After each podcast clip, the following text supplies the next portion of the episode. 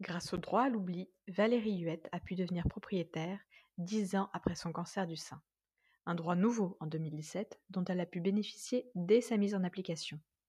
Découvrez à travers ce podcast Regard sûr son témoignage. À chaque épisode, c'est l'occasion d'appréhender autrement les sujets qui font l'actualité du monde de la cancérologie ou les problématiques qui touchent les patients.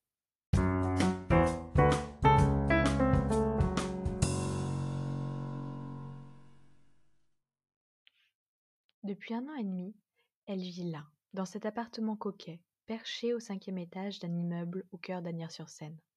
Et détail qui n'en est pas un, elle en est propriétaire. Ce statut pourtant, Valérie Huette pensait ne plus pouvoir l'envisager quelques années seulement auparavant.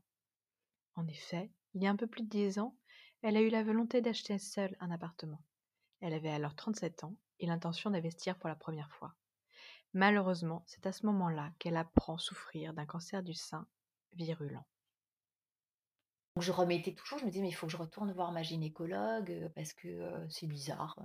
Et je suis allée voir ma gynécologue qui m'a qui auscultée, qui m'a dit, bah non, ça peut arriver au cours du cycle, mais comme vous avez 37 ans, à l'approche de la quarantaine, ce serait bien de faire un petit check-up, voilà, mais il n'y a pas de souci.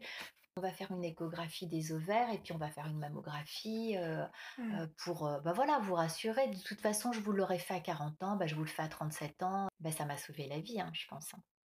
Du coup, du coup mmh. j'ai fait cette mammographie et là, on a découvert que j'avais plein de microcalcifications cancéreuses dans tout le sein, en fait.